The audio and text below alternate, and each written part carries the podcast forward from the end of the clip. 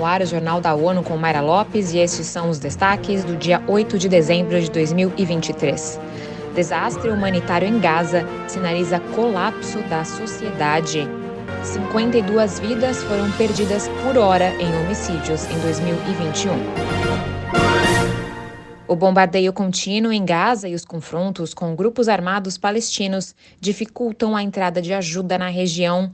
Há relatos de crianças implorando por água e pessoas cortando postes telefônicos para usar como lenha. A ONU alerta que a sociedade está prestes a colapsar o porta-voz da OMS, Christian Lindemeyer, descreve a situação como inacreditável, insistindo que a área não pode perder mais estruturas de saúde. A OMS documentou 212 ataques à saúde na faixa de Gaza desde 7 de outubro, afetando 56 instalações e 59 ambulâncias. Em Nova York, está prevista uma reunião de emergência do Conselho de Segurança para discutir a crise entre Palestina e Israel nesta sexta-feira. Mais pessoas foram mortas vítimas de homicídio do que em conflitos armados e terrorismo combinados em 2021. A média global foi de 52 vítimas por hora, revela o Estudo Global sobre Homicídios 2023 do Escritório da ONU sobre Drogas e Crime. Cerca de 440 mil casos de homicídio ocorreram em todo o mundo ao longo de 2019 a 2021. No Brasil, os números caíram, mas o país ainda é um dos com maiores índices de homicídio na América do Sul, após um pico de mais de 63 mil crimes em 2017. Em 2021, esse número foi de 46 mil casos. Na América do Sul, a taxa de homicídios tem apresentado uma tendência de queda desde 2017.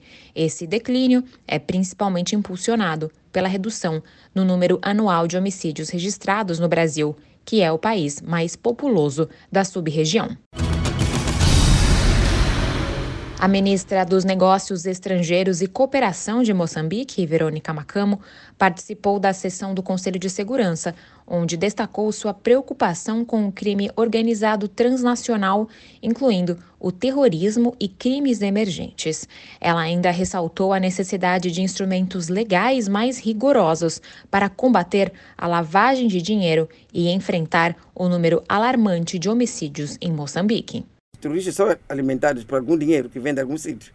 E pensamos que o branqueamento de capitais pode ser também uma janela que, que se começamos a utilizar, mas também estamos preocupados com, com um, o combate a, a, tráfico de armas, estamos preocupados com o tráfico de seres humanos, estamos preocupados com o tráfico de drogas. Portanto, é uma, uma série de coisas, de, de, de, de elementos que estamos neste momento a combater. Estamos preocupados, por exemplo, com crimes que aparecem, felizmente, nos últimos tempos, estão aparecendo menos, que é de tráfico, como chama, que é de sequestros.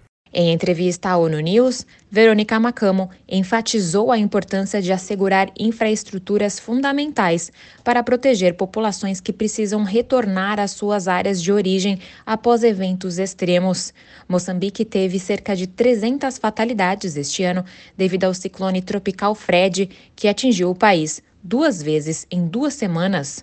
O Fundo Central de Respostas a Emergências contribuiu para apoiar operações de resgate e esforços de recuperação. Nesta quinta-feira, o Conselho de Segurança abordou o tema crime organizado, transnacional, desafios crescentes e novas ameaças. A sessão, com a participação de ministros dos 15 Estados-membros e países convidados, recebeu o secretário-geral, Antônio Guterres, que identificou o espaço cibernético como Eldorado virtual para criminosos. Vamos ouvir Eleutério Guevani. O chefe das Nações Unidas disse que essa atuação acontece em diversas formas, resultando em fraca governança e aumento da corrupção, da ilegalidade, da violência, de mortes e da destruição em muitos casos. No evento, a diretora executiva do Escritório da ONU sobre Drogas e Crime, o NODC, disse que os grupos de crime organizado ou gangues são responsáveis por um quarto dos homicídios em todo o mundo. Gadawali declarou que, em muitos casos, os afetados pelos traficantes são vítimas de violência econômica e da degradação ambiental. Da ONU News, em Nova York, Eleutério Gavan. O líder da ONU apontou que os fluxos financeiros ilícitos resultam na perda de inúmeras oportunidades de desenvolvimento e agravam a pobreza, principalmente na África. Esse problema está associado à evasão fiscal e à lavagem de dinheiro.